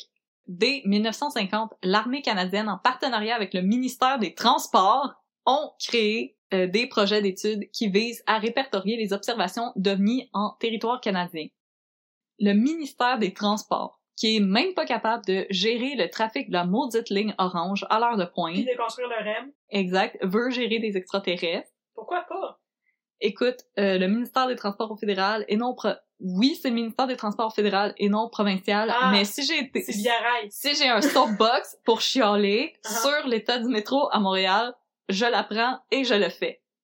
Euh, le gouvernement fédéral va financer deux projets, le projet Magnet ou projet aimant et le projet Second Story ou le projet Seconde Vie. Pour la petite histoire, l'OVNI au-dessus de la place Bonaventure, c'est loin d'être le premier cas d'activité paranormale où des visiteurs venus d'ailleurs sont répertoriés au Québec ou au Canada. Non! Euh, D'ailleurs, euh, j'ai rapidement envie de te parler d'un autre cas qui a eu lieu au Manitoba Vas-y. et qui a beaucoup euh, spark notre intérêt pour euh, les ovnis au Québec et au Canada. Le 19 mai 1967, bon, il y a des gens qui disent le 19, il y en a qui disent le 20, Oh, c'est pas ça qui est important. Pendant l'Expo 67. Pendant l'Expo Mais 67, très loin de l'Expo 67. mais loin de l'Expo 67, mais il Parfait. était peut-être en chemin, on sait pas. Compris. Steven Michalak, un immigrant polonais installé au Québec, euh, au Canada, pardon, depuis 1949, profite du long week-end pour prospecter. Dans- Prospecter de l'or? Ouais. C'est- En 67. Ouais, il commence à être tard. Ben oui, c'est ça, j'allais Le, dire. le Wild West est un peu fini, euh, C'est- Monsieur Michalak. D'accord. Oui. Il prospecte de l'or. Il prospecte euh, dans le parc provincial de Whiteshell, situé dans l'est du Manitoba, à la frontière de l'Ontario. Et oui, dans ma tête, j'ai fait Alsama pour être sûr que c'était le Manitoba à côté de l'Ontario, parce que je me mélange tout le temps dans ce coin-là. Alsama. Oui, Alberta, Saskatchewan, Manitoba, Alsama. Pour te rappeler dans quel ordre ils sont. Ben voyons donc, j'avais Ouais. jamais entendu ça. Super. Alsama. Euh, vous allez tous On penser... apprend plein de choses hein, Hey. dans ce podcast. Ben oui, parce que toi puis moi, on... on n'a pas de loisirs. Ben, c'est parce que je connais pas grand chose puis tu fais mon instruction. J'aimerais apprendre plein d'affaires. La géographie du Canada. Terrain de football, puis euh, oui. Hey. Aux alentours de midi, pendant qu'il examine une veine de quartz aux abords d'une rivière, C'est pour du quoi. Steven aperçoit des oies sauvages, des oies, Ben, Des oies. des oies, qui semblent fuir quelque chose, mais en même temps c'est des oiseaux, ça a peur de tout, Ouais. euh, qui semblent fuir quelque chose avant de remarquer deux objets gris métalliques euh, de forme discoïdale. Selon Steven, les objets ressemblaient à des grosses cigarettes avec une bosse au milieu. What? Ok, Ah, ok. je m'a pas tostiné. On est loin de la soucoupe, là. On est, ouais, Une on, sait, on dit de cigarette forme avec une bosse dans le discoïdale. milieu. Me semble, on parle d'un cylindre. C'est comme dans euh, Le Petit Prince quand le doigt a mangé l'éléphant. là. Remarque que C'est je, je juge pas pas une bosse, comment tu ça. roules tes cigarettes, là. Si t'as de la misère, tu fais juste comme. Ok, c'est intéressant. Fait qu'il y a un cylindre avec une bosse dans le milieu. Exactement. Deux cylindres. Deux, justement. Oui, oui. L'un des deux objets est venu se poser près de Steven pendant que l'autre est disparu en arrière des arbres. Selon Steven, de l'objet émanait une forte odeur de soufre ainsi qu'un sifflement strident. Après quelques minutes, une trappe s'ouvre et Steven perçoit des sons semblables à des voix qui proviennent de l'intérieur de l'engin. Pensant qu'il s'agit d'un appareil militaire expérimental, il tente de communiquer avec les occupants en anglais, en russe, en polonais et en allemand sans jamais obtenir de réponse. Et là, je me rends compte, faut- C'est un méga polyglotte. Hey, écoute, euh, en quelle langue tu veux parler? Pas de trouble, monsieur. Il a même pas essayé le français, par exemple. Non. Deuxième langue officielle. Hey! Puis il y a une communauté francophone au Manitoba, t'as pas d'excuse. hey! Curieux, Steven s'approche de l'objet, plus précisément de la trappe ouverte. À l'intérieur, il ne perçoit qu'un... Catherine est comme, non, pas ça, Non, pas ça, non, pas ça. non! Va-t'en! Euh, il perçoit seulement un étrange motif lumineux. Tout à coup, trois panneaux coulissants descendent de la trappe ouverte et Michalak tente de les toucher. Catherine, non, non, non, non, non, non, non, non! Mauvaise idée! La surface des gants de toile qu'il portait s'est mise à fondre. Steven retire rapidement sa main et l'objet se met à tourner sur lui-même jusqu'à ce que Michalak soit face à une grille d'une trentaine de centimètres de large percée de trous. Un souffle brûlant s'échappe des trous et met le feu aux, o- aux vêtements de Stephen. Oh mon dieu, c'est bien terrible! Ça va pas bien? Oh, je déteste ça, cette histoire-là. Je sais pas ça. L'OVNI quitte le site et Stephen retire ses vêtements. Au bout de quelques minutes, il, il est pris de vomissements et de migraines et s'empresse de retourner au motel où il demeure afin qu'il soit conduit à l'hôpital. Il est tout nu dans un champ, à moitié brûlé, en train de vomir. oui, puis il a été poigné pour retourner à pied au motel Ah, Oui. Puis ensuite, aller à l'hôpital, tout Parce nu, que- brûlé. parce que Michalak a même en chemin croisé un agent de la GRC qui Oui. apparemment sont partout. Un CMP. et qui refuse euh, de lui venir en aide parce qu'il pense qu'il s'agit d'un ivrogne. Hey, ça, c'est vraiment terrible. Le, le policier est Pas comme moi, bravo. Non, moi je fais pas bravo à ma la job, le police, monsieur c'est tout nu qui vomit, euh, débrouille-toi avec tes troubles. pas- Oh my god, Euh, donc, c'est terrible. euh, c'est c'est pas correct, monsieur de la GRC. Donc, Michalak décide euh, finalement de rentrer chez lui à Winnipeg pour consulter un médecin, euh, ce qui fait aux alentours de 10h15 ce soir-là. Arrivé à l'hôpital, le médecin constate que Stephen est couvert de brûlures de forme carrée sur le torse et le ventre, et ses vomissements et ses migraines ne se sont toujours pas arrêtés. Craignant une irradiation, on envoie Stephen consulter le département de médecine nucléaire de l'hôpital, où on ne décèle par contre aucune trace d'irradiation, mais on diagnostique tout de même une brûlure thermique. Mais Pourquoi y a-t-il un département de radiation à cet hôpital? Parce que la guerre froide, Ah, j'imagine. puis j- j'imagine qu'il doit y avoir des centrales nucléaires ou Ah oui, ça se peut. C'est c'est possible, je sais pas. Si vous venez du Manitoba, dites- dites-nous le. Expliquez-nous-le, Si vous oui. venez de Winnipeg, On a expliquez-nous ça. besoin d'instructions. On vous aussi. écoute. On a besoin d'instructions. Moi, moi j'ai besoin d'instructions. Instruisez-moi! Instruisez-nous. Par contre, euh, des traces de radiation extrêmement importantes ont été détectées à certains endroits de la zone où l'incident a eu lieu. Non! Une chose qui a beaucoup servi aux arguments des sceptiques qui cherchent à réfuter cette rencontre. Oh, les maudits sceptiques. Euh, autre fait intéressant, euh, Michalak a senti le soufre pour le reste de ses jours après l'incident, et ce, peu importe le nombre de bains et de douches euh, qu'il a pris. Pauvre petit monsieur Michalak, personne ne croit, puis en plus, il s'en pète. Mais c'est vraiment- il y a une odeur de pète ou dans son nez, ça sent le soufre? Non, comme- c'est lui, il émane une odeur de Il, y a- soufre. il émane une odeur de pète. Mais je vais t'avouer, c'est- c'est moyennement clair. Ça dit qu'il- que, que ça sentait le soufre, mais je sais pas si c'est lui ou euh, le, le, le corps de, de monsieur Michalak. Mais j'espère que c'est lui qui trouve que tout a une odeur de pète et non pas son corps qui a une odeur de pète. Si, si vous êtes related à monsieur Michalak, dites-le nous, est-ce qu'il sentait le pète? Pauvre Oh, Monsieur Michalak. on, on revient un petit peu de notre côté euh, du Canada.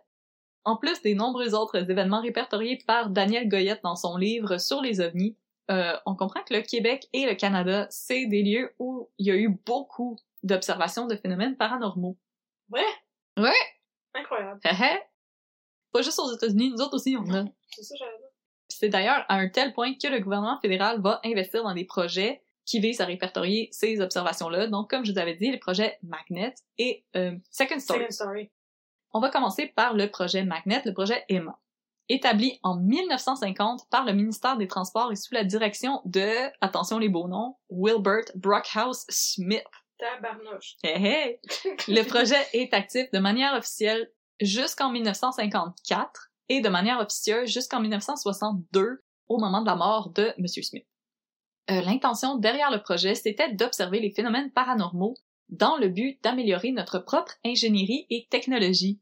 Parce que M. Smith s'intéressait particulièrement aux aimants et il espérait que ses découvertes au sujet du géomagnétisme propulsent l'exploitation du champ magnétique de la Terre dans la propulsion de nos propres modes de transport. Donc, qu'on soit spiné par des aimants. Ça propulse la propulsion dans notre transport. Ah. Je fais de mon mieux, ok? ça va propulser notre propulsion. Ça va propulser notre propulsion dans le monde des transports. Hey, hey! Ok, parfait. Wilbert Smith et ses collègues sont convaincus que si les ovnis sont réels, au moins ils ont dit si, euh, ils sont la clé vers une nouvelle forme d'énergie. Parce qu'il est convaincu que les ovnis, ben, ça marche avec des aimants. Je sais pas Ok. pourquoi. Ok. En 1952, Smith publie un premier rapport où il affirme que les ovnis proviennent d'une source de vie intelligente et que ceux-ci emploient le magnétisme afin de traverser le ciel. Il réitère ses observations dans un deuxième rapport publié en 1953. Euh, Smith, pour sa part, était même convaincu que les ovnis étaient reliés à divers phénomènes psychiques et il croyait, il se croyait lui-même en contact direct avec une forme de vie extraterrestre avec qui, qui pouvait communiquer par voie télépathique. Donc, euh, le gouvernement était pas mal plus funky à l'époque. Oui, c'est ça, j'allais dire. Que- ce ce que ça veut dire, c'est que M. Smith est arrivé au ministère des Transports et a dit euh, Je parle avec des extraterrestres, puis vous devez me donner de l'argent. » Puis le ministère a dit « Mais oui, bien Mais sûr, C'est très pertinent. signe ici. Oui. Take my money. » En 1952, euh, Wilbert Smith établit un observatoire à Shirley's Bay, proche d'Ottawa, pour étudier des rap- euh, pour étudier des rapports d'observation d'ovnis. Mhm. Il souhaite observer de plus près les caractéristiques physiques des ovnis pour les mesurer et les quantifier. Plusieurs observations ont par ailleurs été investiguées par le projet Magnet aimant, mais en 1954, on tire la plug. Mais on permet à Smith de continuer d'utiliser l'observatoire de Shirley's Bay, mais à ses propres frais. Donc, euh, on te laisse parce qu'on l'a bâti puis on est pogné avec, mais c'est Mhm. toi qui vas payer pour, euh, pour l'hydro. Le bill de l'hydro, c'est C'est ça. ça qui paye le bill d'hydro. Euh, c'est ce qu'il a fait jusqu'à sa mort en 1962. Parallèlement au projet Aimant, Wilbert Smith va faire partie du projet Second Story ou projet Seconde Vie. Euh, assez similaire au projet Aimant, euh, sans toutefois s'intéresser au magnétisme de la Terre, le projet Second Story visait surtout à compiler toutes les informations concernant les soucoupes volantes. Euh, c'est pas mal plus big que le projet Aimant parce que les États-Unis, le ministère des Affaires étrangères et les forces armées vont s'allier pour observer les phénomènes paranormaux. Mhm. On va même aller jusqu'à produire des affiches encourageant la population à rapporter toutes les observations anormales dans le ciel canadien. Et euh, je vais les chercher et les mettre dans nos posts Oui! Instagram et je Facebook. veux voir ça, ça devait être beau. Oui, ça disait vraiment regardez dans le ciel et rapportez ce que vous voyez. Bon, naturellement, on parle aussi de l'époque de la guerre froide, donc probablement Ah oui, voir s'il y a des missiles qui traversent le ciel, mais s'il y a un missile, Espion, espion! s'il y a un missile qui traverse le ciel, euh, duck and cover. Oui, c'est c'est pas une bonne nouvelle. Puis, comme je l'ai mentionné, le le ciel, ben, il est de juridiction fédérale, donc c'est- le, le gouvernement veut savoir s'il se passe des affaires euh, pas catholiques dans le ciel. Si l- un objet traverse le ciel, il faut qu'on s'assure que c'est pas une menace pour la sécurité nationale. Mhm, mhm. Là, si vous filez comme Tom Cruise dans War of the Worlds, vous allez être pas mal déçus parce que l'armée s'est rendue compte assez vite que des lumières qui clignotent dans le ciel, c- c'est weird mais c'est pas dangereux. Donc, euh, si je me fie aux archives qui sont disponibles en ligne, il devait juste être écœuré de compiler des témoignages qui peuvent aller de, du weird au hilarant au parfois excessivement plat. Euh, aussi, même si c'est intéressant et que j'apprécie que notre gouvernement soit pas mal moins mystérieux que le gouvernement américain au sujet des apparitions bis dans le ciel, le projet Second Story, c'est- c'était devenu un peu une patate chaude. Euh, personne ne savait vraiment comment répertorier les différentes occurrences paranormales et quand on les répertoriait, ben on savait pas vraiment quoi faire avec. Ben, c'est ça, j'allais dire. Ça, c'est- oui, ça Donc- c'est assez difficile. le, le gouvernement reçoit les rapports du projet Second Story, euh, dit merci et les, sacra les sacro-vidanges. Mhm. Un petit peu comme la section affaires de la presse, euh, de la presse week-end. Qu'est-ce que tu veux que je fasse avec ça? J'ai-tu l'air d'un businessman? Mhm, Exactement. Hein? Non? J'ai-tu une cravate? Non. Non.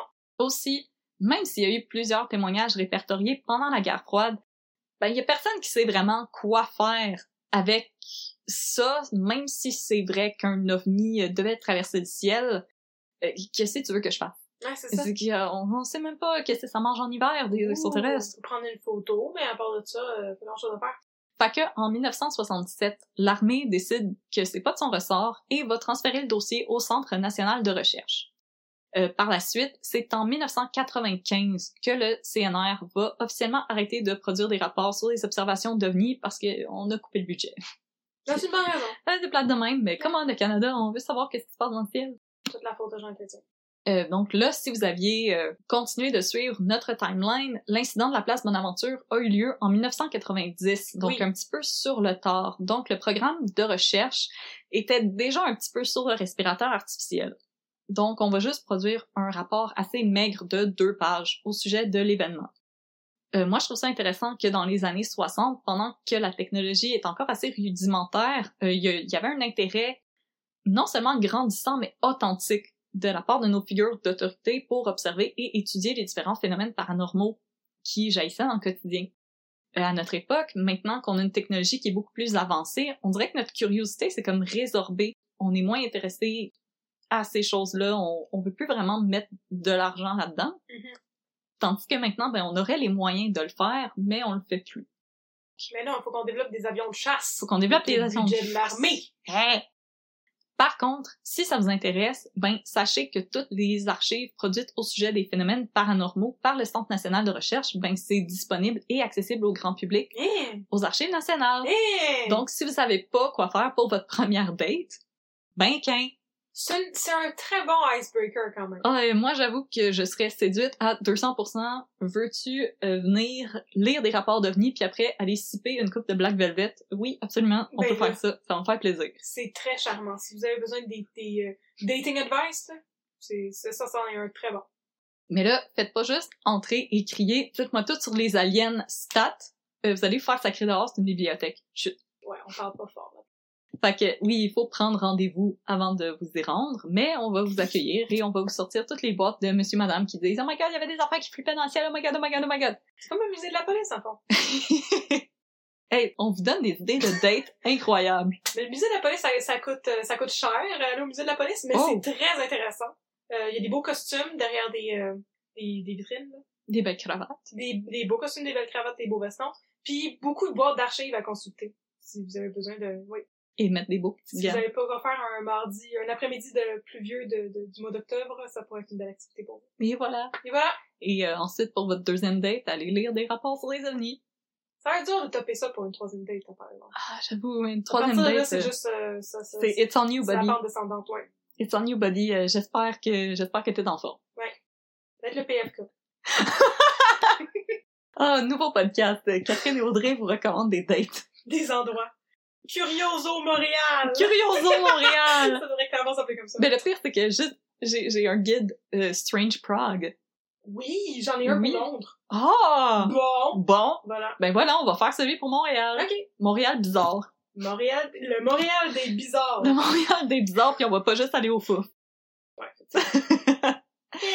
Mais là, j'aimerais, parlant de rapport, qu'on s'intéresse à ce fameux rapport dont je vous ai parlé au tout début de l'épisode, Mhm. euh, produit par Monsieur Bernard Guénette et Richard Haynes. Richard Haynes, c'est pas des peanuts. Il y a trois bacs en psychologie du Michigan State University et du Pacific Lutheran College de Tacoma dans l'État du Washington. Hmm, je sais pas c'est quoi. Euh, moi non plus. Mais on J'ai jamais salue entendu parler. on salue les gens qui nous écoutent. Oui. Il possède également une formation d'ingénieur de l'Université de Washington et il est certifié comme pilote. Mais ce qui nous intéresse dans le cas de l'OVNI de la place Bonaventure, c'est que M. Heinz, il a travaillé 30 ans pour la NASA. La, la NASA, la, La actual NASA, le- la, la NASA. Oui, oui, la vraie de vraie NASA. La vraie de vraie NASA. Mais là, il y a une chose à savoir, c'est que la NASA, il engage pas juste des experts en aérospatial et des pilotes de, de fusées et des cosmonautes. Euh, il y a aussi des artistes, des designers graphiques qui travaillent pour la NASA pour nous faire penser que la Terre est ronde. On peut aller travailler pour la NASA. On pourrait travailler pour la NASA. Intéressant. Je vais être payé, moi, pour la NASA pour leur faire des belles planètes. Moi aussi, j'aimerais ça. On va t'en dessiner une planète, check ça. Fait des beaux ronds. L'Agence spatiale canadienne. L'Agence spatiale canadienne, Romana Fafard! Je dis ça parce que le travail que Heinz a accompli pour la NASA, euh, il portait surtout sur des facteurs humains du développement des engins spatiaux, donc la convivialité de l'humain, qu'il soit le pilote ou l'ingénieur. Et euh, il a beaucoup été analyste sur des scènes d'accidents aériens et a participé à l'élaboration de la coupole vitrée euh, prévue pour la station orbitale Freedom. Merci aux Américains, le mot Freedom me donne envie de vomir. Mais pour la petite histoire, Freedom devait être une station spatiale permanente en orbite terrestre. Elle a été approuvée par Reagan en 1984, mais l'explosion de la navette Challenger en Mhm. 1986 a retardé la construction et Freedom est devenue la station spatiale internationale. Ah, bon. Hey, Intéressant. vous apprenez des choses aujourd'hui, là. Ouais. j'espère que vous prenez des notes. Oui. Mais là, trêve de parenthèse, on revient sur Terre. Euh, Hmm, Richard Haynes, il a travaillé pour la NASA. Mais là, Catherine, permets-moi de mettre ma casquette de sceptique qui était juste ici. c'est permis. Moi la mettre. Tu vas me dire, Audrey, c'est un chapeau de sorcière parce que c'était l'Halloween. Mais non, c'est pas l'Halloween parce qu'on on, on est plus tard, on a enregistré plus tard. Je voulais faire des blagues d'Halloween. J'aurais dû les enlever. Pardon. C'est correct. Ah, puis j'allais dire, dis-le pas, parce que c'est un podcast, les gens ne savent pas, puis ils me prennent au sérieux. Mhm, mhm. Ils savent pas que je porte pas de pantalon. Je pense qu'on est très bien habillés, puis c'est ça. Dans un beau C'est bureau. ça. C'est comme l'illusion qu'on entretient pendant les appels Zoom. On Ouais. fait croire qu'on porte des pantalons. C'est pas assez à terre habillé en mou, là. C'est pas ça. Non, on n'est pas Hooga présentement, puis Non. on n'a pas, on, on n'a pas mangé un sac Brookside. euh. C'est ça, on n'est pas entouré de morceaux de chocolat puis de café. Donc, Richard Haynes, il a une formation de psychologue. C'est pas un expert en aérospatial, Mm. ni en phénomènes météorologiques ou physiques. Pourquoi t'as mis ton chapeau de sceptique pour dire ça? Parce que, parce que moi, je, je, je vais t'expliquer. Ok, excusez. Parce que, fait que, avec mon bac en littérature, ben, je te dis d'aller péter dans les fleurs, monsieur, avec trois bacs en psycho. Mais, C'est violent, ça. Ouf. Ok. ben non, c'est pas vrai, c'est bien correct les bacs en psycho. Si vous avez un bac en psycho, on vous salue. C'est un psychologue, puis en plus, euh, il est très ouvert sur ses croyances aux ovnis. Donc, il est un petit peu biaisé, notre monsieur Heinz. Ah, bon, c'est pour C'est- ça le chapeau de C'est sceptique. ça, c'est comme si tu me demandais c'est qui le meilleur Batman, puis qu'en arrière de moi, il y avait un poster de Christian Bale, puis que je portais un t-shirt de Christian Bale. C'est comme, j'ai j'ai connais les... Puis là, tu dis Val Kilmer. C'est ça, c'est comme si tu me demandais c'est qui le meilleur Batman, puis moi, avec tout mon stock de Christian Bale, je te dis, ah, mais les Batman de Nolan. C'est sûr, d'accord, d'accord. C'est c'est comme, Ah, je Eh, comprends, je comprends. Je pense que j'étais pas exactement neutre avant de Mais- commenter. Ok, ok. Il était pas neutre, monsieur Hayes. Non, c'est ça, il est pas neutre, puis il est pas exactement un expert en engins aérospatial. Il est plus un expert des gens qui pilotent ces engins qui traversent l'espace. C'est des extraterrestres. De- Et des extraterrestres, accessoirement. Il pilote aussi les engins, voyons. Ah oui, pilote, euh, faut bien que quelqu'un s'en occupe de ça. Il faut.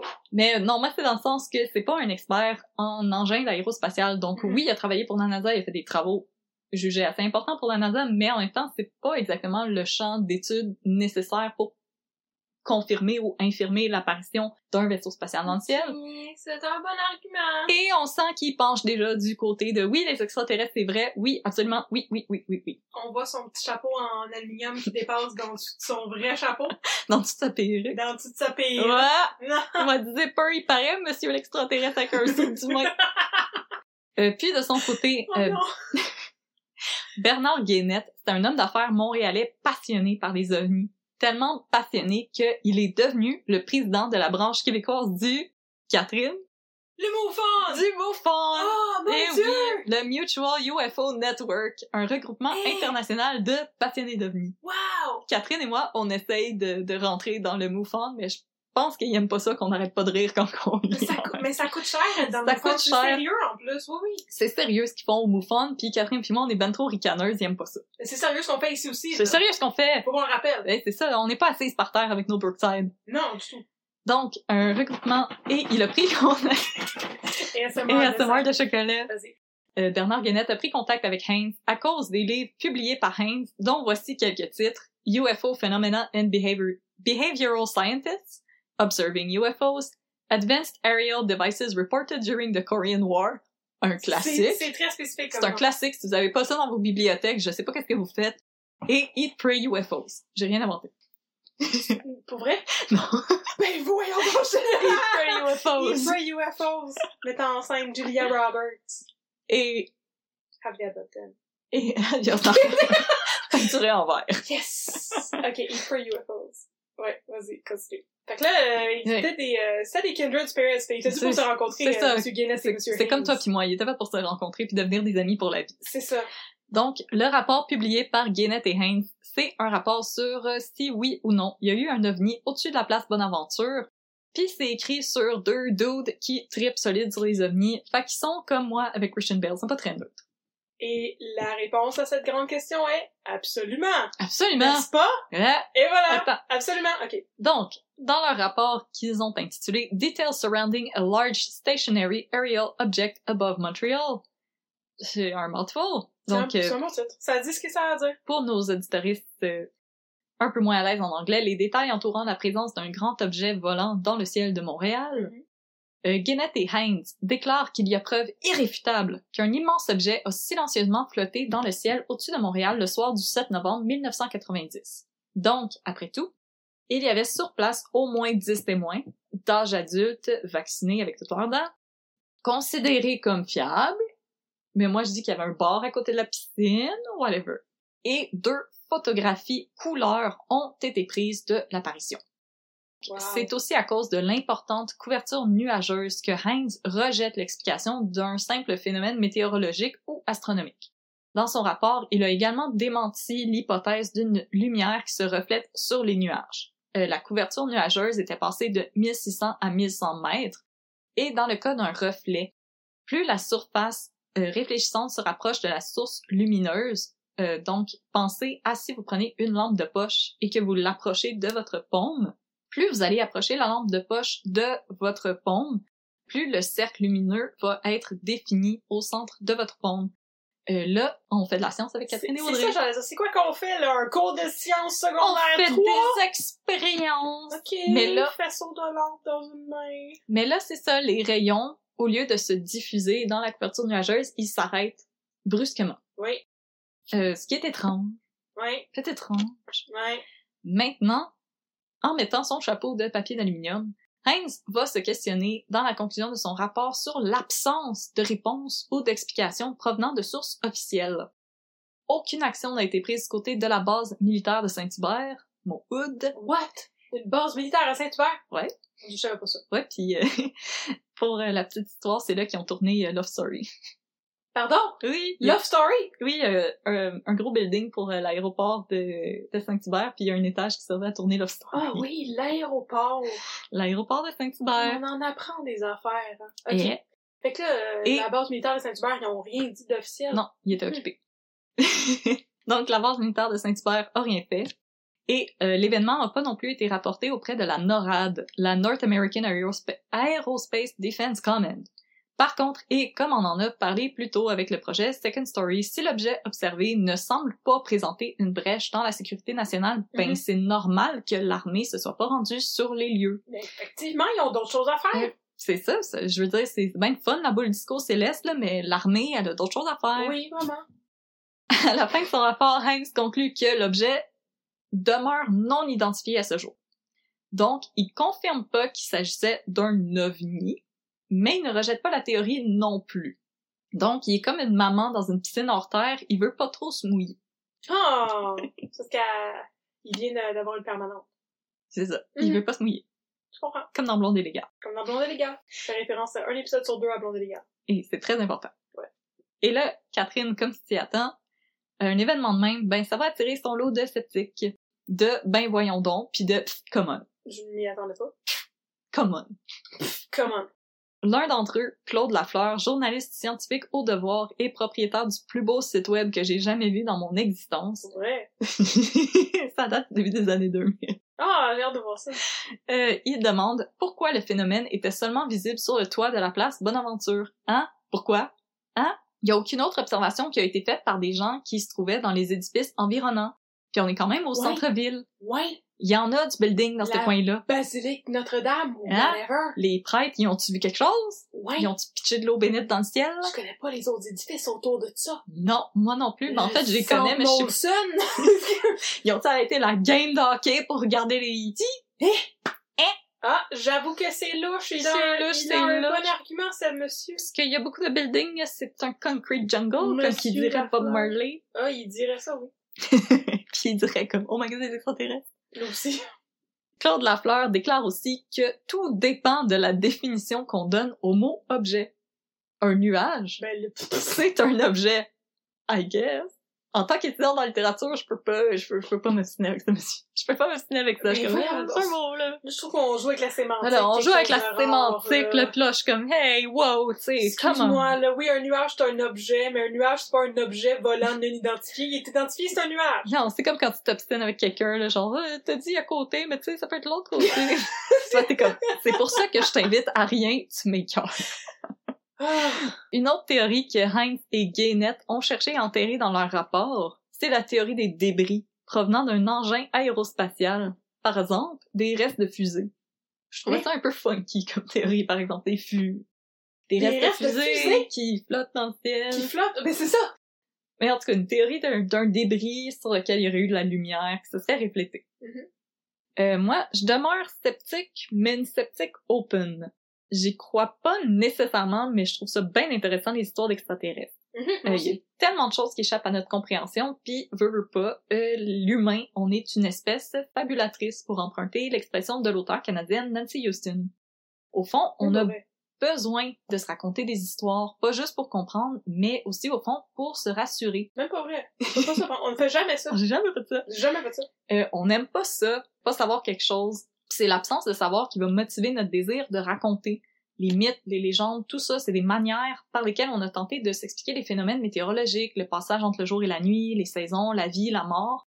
Si on applique notre besoin de raconter à l'univers, qui est un espace tellement vaste qui échappe complètement à notre compréhension pour la majorité d'entre nous, ben on a un terrain très fertile pour des explications parfois un peu farfelu pour ce qui nous empêche de dormir la nuit.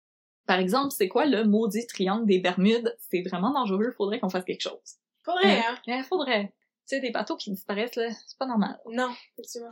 Est-ce que les événements de la place Bonaventure, c'est la preuve que les extraterrestres sont venus nous visiter? Oui. Non, pas Ah. vraiment. ok, pardon. Ou oui, écoute. Ah.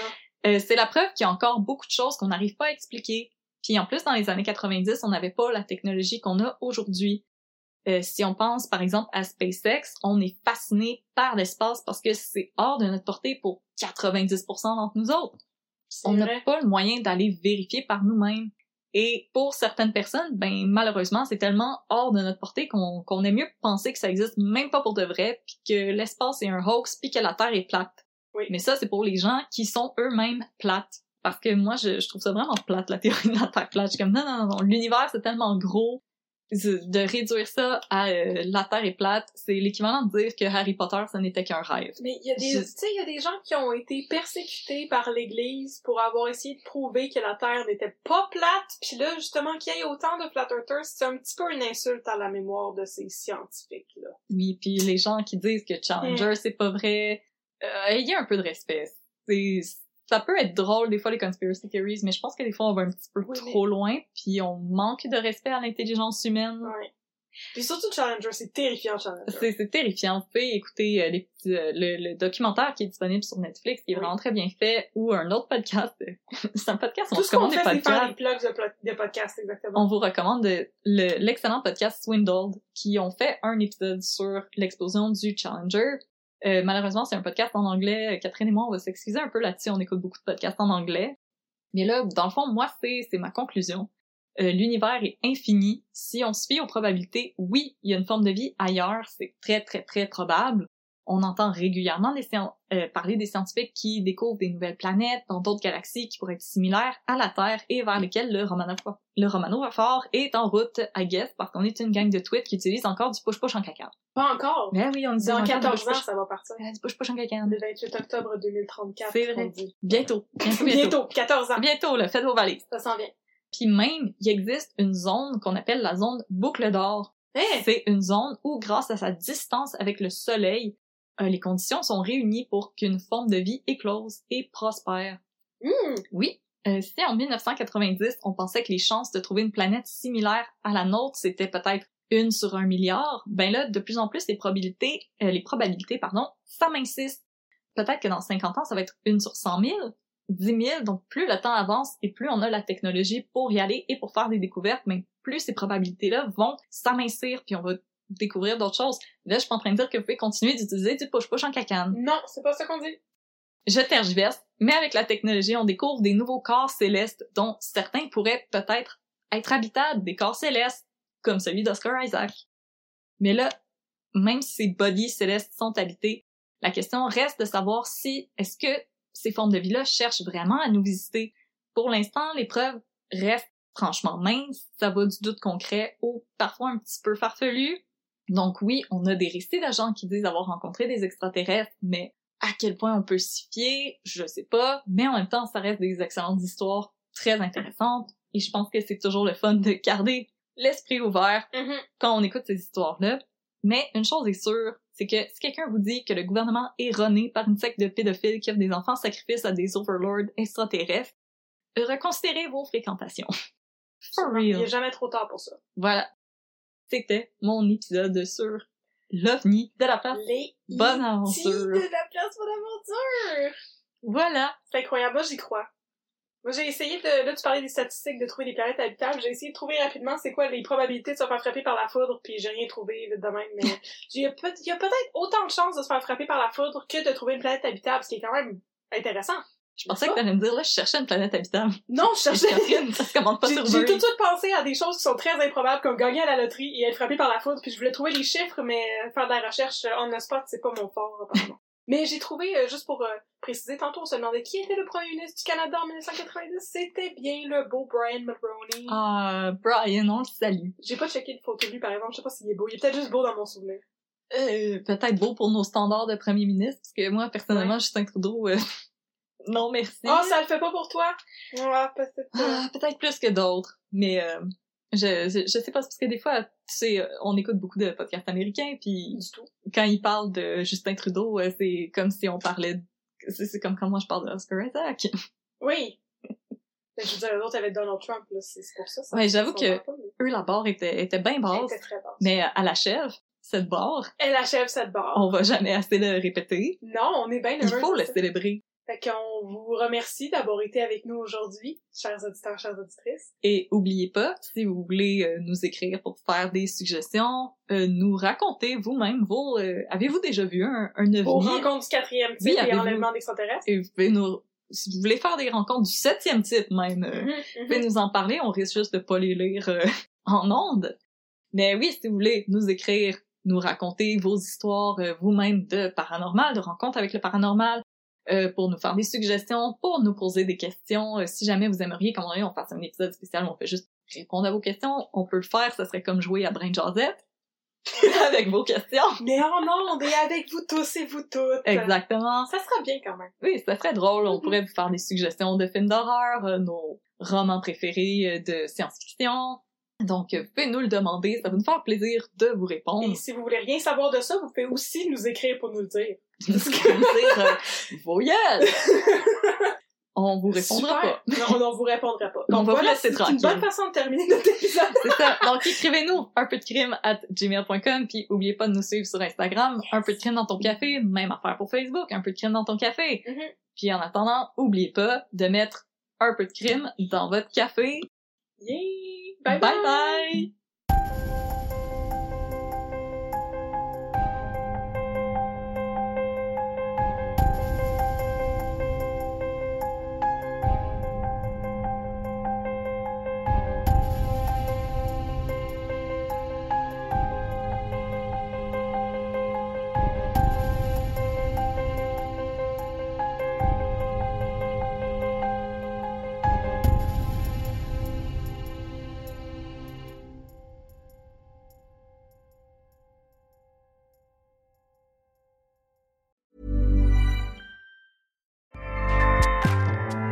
ACAST powers the world's best podcasts. Here's a show that we recommend. The Real Housewives is a guilty pleasure for most, but if you're looking to not feel guilty about that pleasure, tune in to Everything Iconic with me, Danny Pellegrino, where I break down all the messy moments and behind the scenes antics of Bravo's popular franchise. And on Everything Iconic, I also interview celebrity guests like Kelly Ripa, Kiki Palmer, Drew Barrymore, Cameron Diaz, and more about their guilty pleasures, their past work, and so much more. So if you're pop culture obsessed and find yourself watching way too much reality TV like me, tune into Everything Iconic with Danny Pellegrino wherever you listen to podcasts. ACAST helps creators launch, grow, and monetize their podcasts everywhere. ACAST.com.